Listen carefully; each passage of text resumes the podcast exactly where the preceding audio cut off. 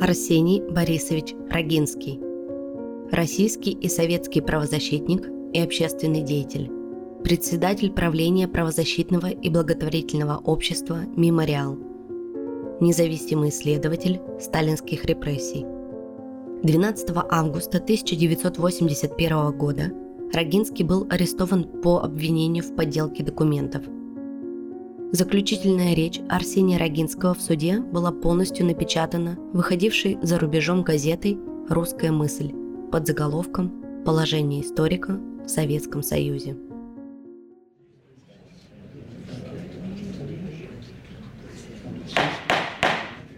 Тишина в зале суда. Подсудимый, встаньте. Вам предоставляется последнее слово. Последнее слово читает Анастасия Буракова. В последнем слове я считаю необходимым коснуться некоторых моментов, которые, хотя уже и возникали в судебном заседании, но возникали, с моей точки зрения, недостаточно, от случая к случаю. Между тем, без ясного о них представления вряд ли можно дать более или менее объективную и объемную оценку моему уголовному делу. Формальные вопросы, например, вопрос о том, попадают ли вменяемые мне в вину поступки под какую-либо статью Уголовного кодекса РСФСР, я сейчас затрагивать не буду. Здесь моя позиция полностью совпадает с позицией моей защиты.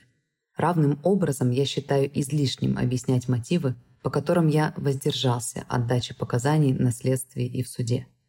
Такие объяснения неминуемо заставили бы меня высказать предположение о причинах моего ареста – и о том, почему против меня были выдвинуты обвинения по 196, а не любой другой статье Уголовного кодекса и о многом другом, связанном с механизмом возникновения настоящего процесса.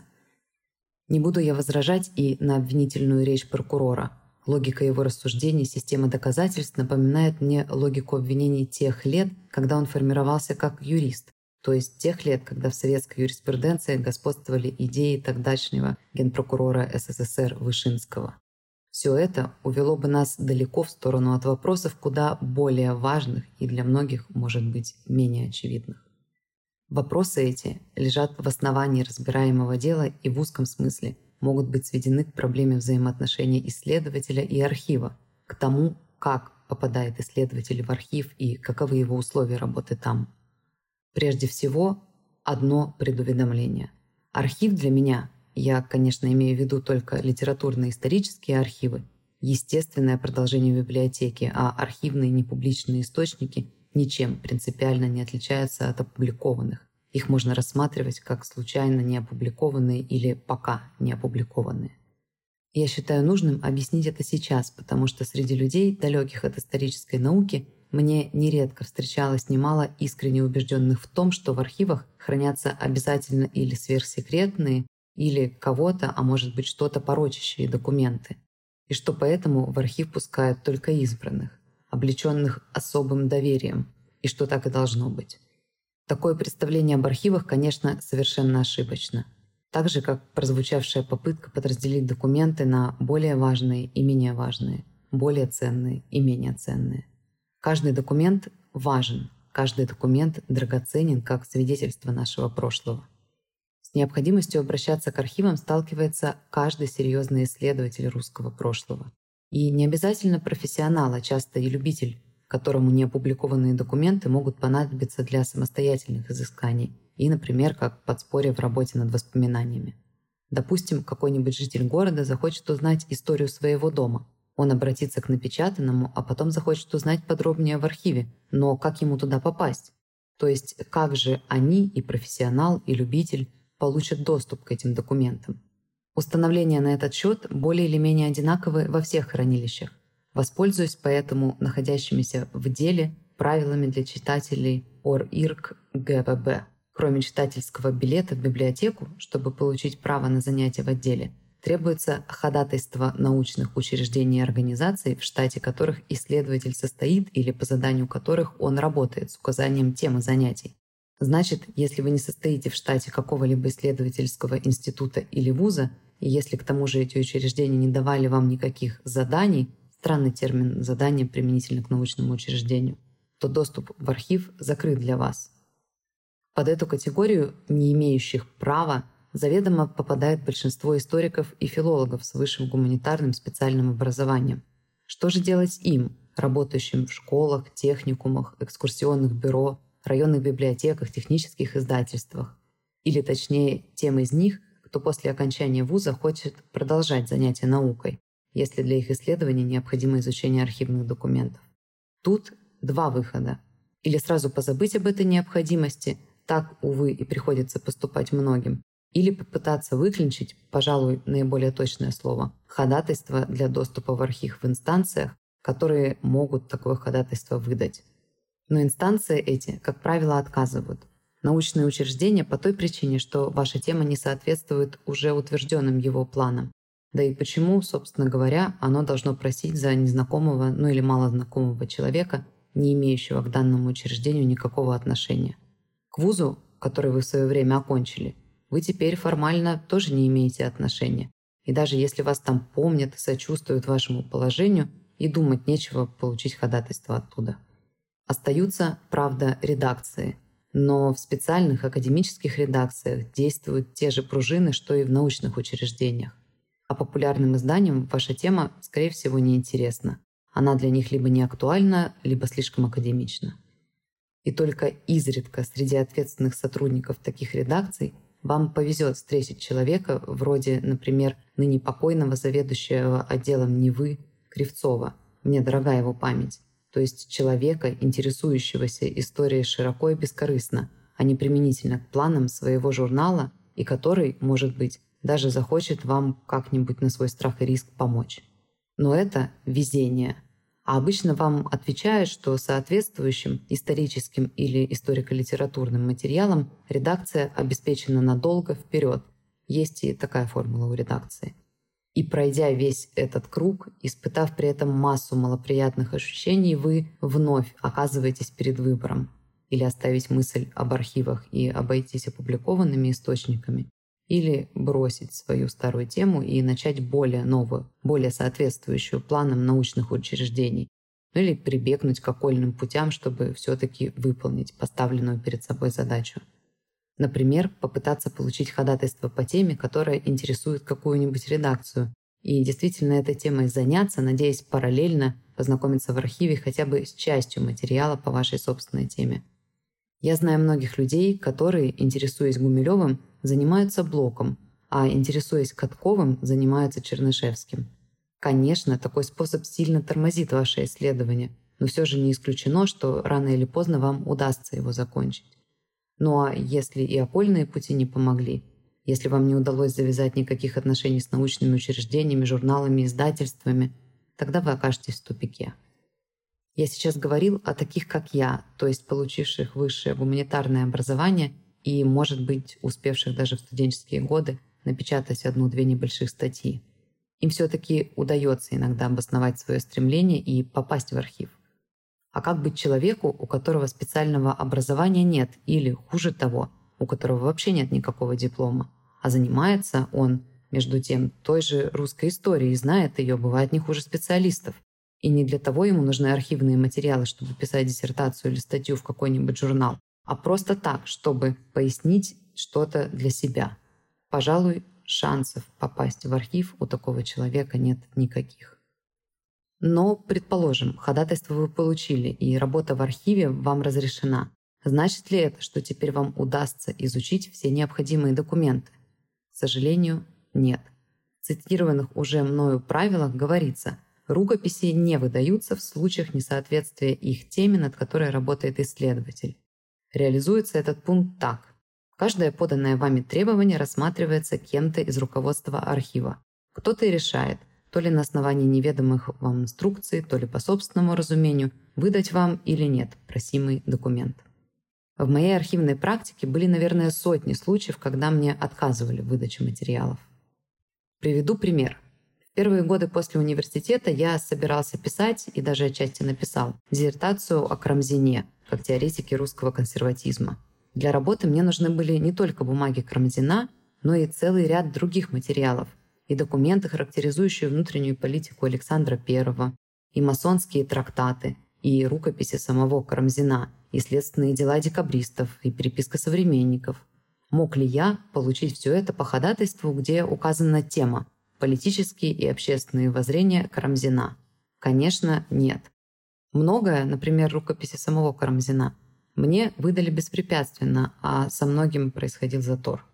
Стандартные ответы не соответствуют теме или в документы нет сведений об интересующем вас лице и так далее не могли меня удовлетворить, как и не удовлетворили бы ни одного здравомыслящего специалиста.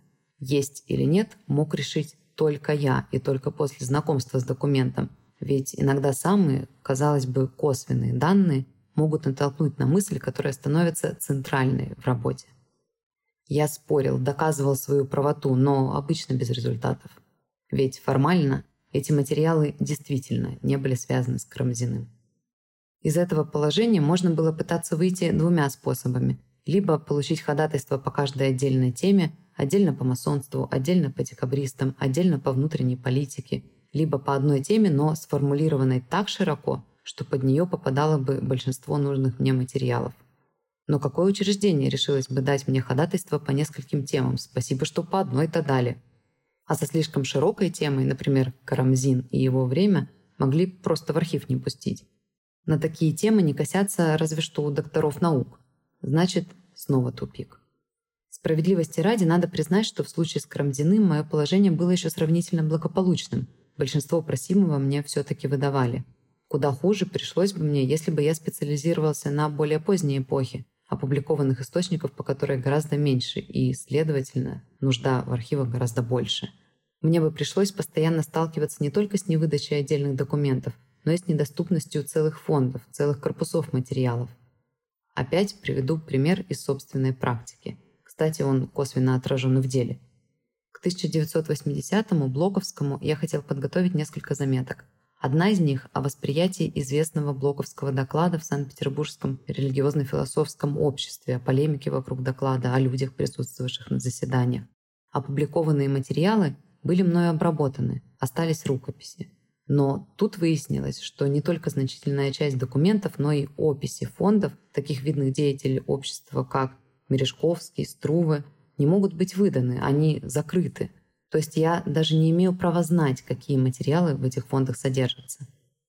В результате наполовину сделанную работу пришлось оставить. И как записано в протоколе допроса одной из сотрудниц издания, куда я предлагал свои заметки о блоке, Рукопись не была представлена в редакцию по неизвестным причинам. Причины, как видите, просты. Хорошо еще у меня сохранились выписки из описей с тех времен, вернее, с того периода, когда доступ к материалам был полегче. Кое-что мне все-таки удалось выписать и получить, так что я хоть и не написал заметку, но что-то выяснил для себя. Но что бы было, если бы я решил заняться какими-нибудь другими, не связанными с известными именами сюжетами из этой же предреволюционной эпохи? Земским движением, например, или провокаторами в революционной среде, например, или личностью последнего царя, да мало ли чем еще. Ситуация, в которой я оказался бы, могла бы быть сравнима разве что с нелегкой совершенно карикатурной ситуацией, которые нередко оказываются в наших архивах. Мне и самому приходилось это наблюдать. Зарубежные историки, специалисты по России конца XIX – начала XX века. С томлением, упованием мне пришлось бы ждать, принесут мне сегодня или нет заказанные накануне рукописи и радоваться каждому выданному документу как неожиданно щедрому подарку. Ну а заинтересуйся я историей советского периода, все ровно чем НЭПом, коллективизацией, военным коммунизмом – или взаимоотношениями церкви и государства, попытки мои получить доступ к соответствующим фондам будут здесь заведомо обречены на провал. Еще раз уточняю, я говорю о себе и о таких, как я, рядовых историках, работающих самодеятельно, ну, то есть не связанных с планами и заданиями каких-нибудь научных учреждений. Литературоведам и историкам искусства несколько легче, но не намного. В нынешнем судебном заседании вряд ли имеет смысл обсуждать, для чего понадобилось создание искусственной и часто непреодолимой преграды между исследователем и документом, чем вызвана эта засекреченность документов русской истории. Но одно, мне кажется, очевидно. Следствием системы ходатайств, системы специального хранения, особого хранения, ограниченного пользования системы произвольного решения архивным администратором, что выдавать, а что не выдавать исследователю, следствием всего этого является сокращение работ, основанных на неопубликованных документах, и сужение круга изучаемых проблем, и отталкивание от науки людей, занимающихся ею независимо от утвержденных каким-либо инстанциям планов. И в конечном счете вся эта система мер по ограничению доступа к первоисточникам подлинной исторической информации создает удобную почву для неверного и даже намеренно извращенного толкования русского исторического процесса. Система эта нуждается в изменении. Я, конечно, не считаю, что в архив следует пускать каждого случайного человека или что рукописи следует выдавать человеку, не обладающему навыками работы с ними. Но это препятствие легко устранимо. Ходатайство можно заменить собеседованиями, в которых легко выясняется компетентность желающего попасть в архив. Умению обращаться с рукописью также обучить нетрудно. Для этого при архивах могут быть организованы специальные курсы. Кстати, это было бы полезно и 60% профессиональных исследователей, с которыми я сталкивался в архивах. Но что должно быть отменено решительно, это какие бы то ни было ограничения в выдаче материалов, кроме, конечно, особых случаев, перечислять которые сейчас нет нужды. Но применительно к разбираемому уголовному делу только эти перемены создадут условия, в которых не будет места ни ухищрениям при унизительном выпрашивании ходатайств для доступа в архивы, ни попыткам получить этот доступ при помощи подложных ходатайств. Исчезнет, следовательно, сама возможность выдвижения обвинений, аналогичных тем, которые предъявлены сейчас мне. Мне кажется, что по этой последней причине именно данный суд должен обратить внимание Главного архивного управления и Министерства культуры, которым подчинено большинство архивов и рукописных отделов библиотек, на необходимость пересмотра некоторых пунктов правил, разработанных хранилищами рукописей для читателей. С просьбой сделать соответствующее представление я и обращаюсь к суду. Еще одно. Я отдаю себе отчет в том, что арест, суд и заключение будут иметь самые серьезные последствия для моей судьбы как историка. Наверное, возникнут еще большие трудности с публикациями. Признаки эти я обнаружил уже сейчас при ознакомлении с делом в письме прокурора заместителя директора Института русской литературы Академии наук СССР Пушкинский дом Иезуитова. Письмо, среди прочего, содержит перечень статей, с данных мною в готовящемся институтом словарь русских писателей XVIII века и заканчивается фразой при необходимости статьи Рогинского могут быть изъяты из состава словаря. Какую необходимость имеет в виду иезуитов, не очень ясно. Но готовность принять меры налицо. И вряд ли он единственный из руководителей научных учреждений так среагировал на мой арест. Но трудности с публикациями, которых у меня, впрочем, и так немного, не стоят внимания в сравнении с другим, с возможным запрещением в будущем заниматься в библиотеках и архивах. Эта мера пресечения не предусмотрена в Уголовном кодексе, но, боюсь, именно она станет тем довеском, который прибавит по собственной инициативе руководство этих научных учреждений к приговору сегодняшнего суда. Может показаться, что мои опасения преувеличены, но я хорошо помню 1979 год, когда, уволенный из одной школы рабочей молодежи, я не мог устроиться ни в какую другую, хотя формально преподавательских прав лишен не был. Кто может поручиться, что сейчас, после исключения из числа читателей публичной библиотеки и всего, что за этим последовало и последует, нечто подобное не произойдет и с другими библиотеками? Конечно, отстранить человека от занятий историей невозможно, не то что оторвать его от учеников. Но все равно трудно представить что-нибудь более тяжелое и болезненное для меня, чем этот возможный запрет.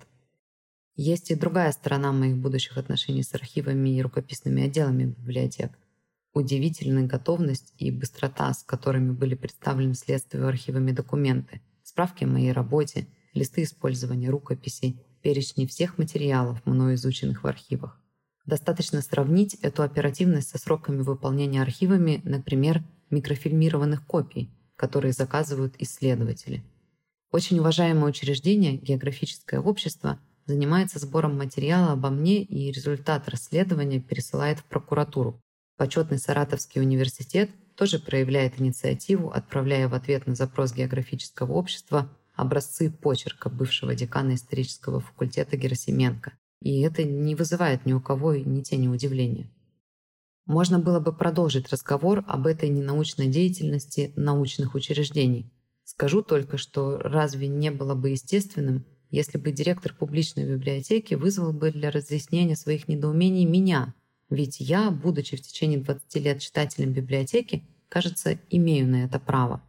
Или ученый-секретарь географического общества, обнаружив мою фамилию в справочнике Академии наук СССР, далее обратился бы ко мне, а не в прокуратуру.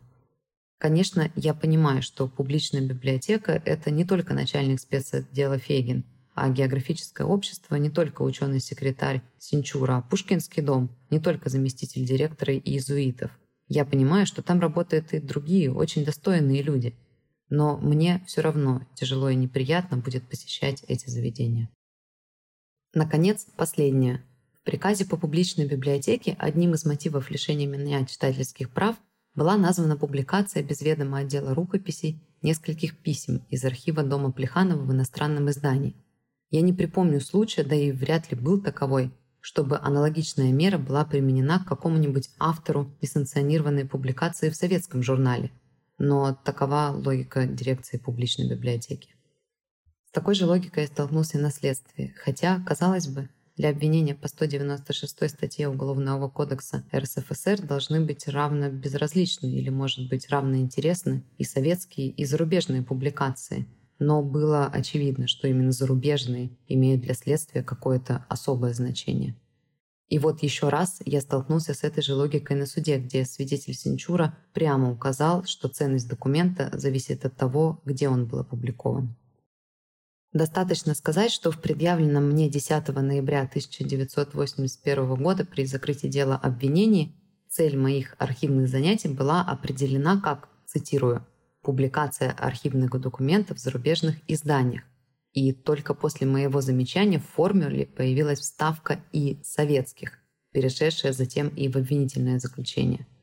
Но при этом в постановлении о передаче моего дела в КГБ для, цитирую, рассмотрения и принятия соответствующих мер части материалов сборника «Память», изданного в Нью-Йорке и переданного Следствию управлением по охране гостайн в печати, тетради с выписками нескольких книг, формула сохранилась в прежнем виде, только зарубежные издания.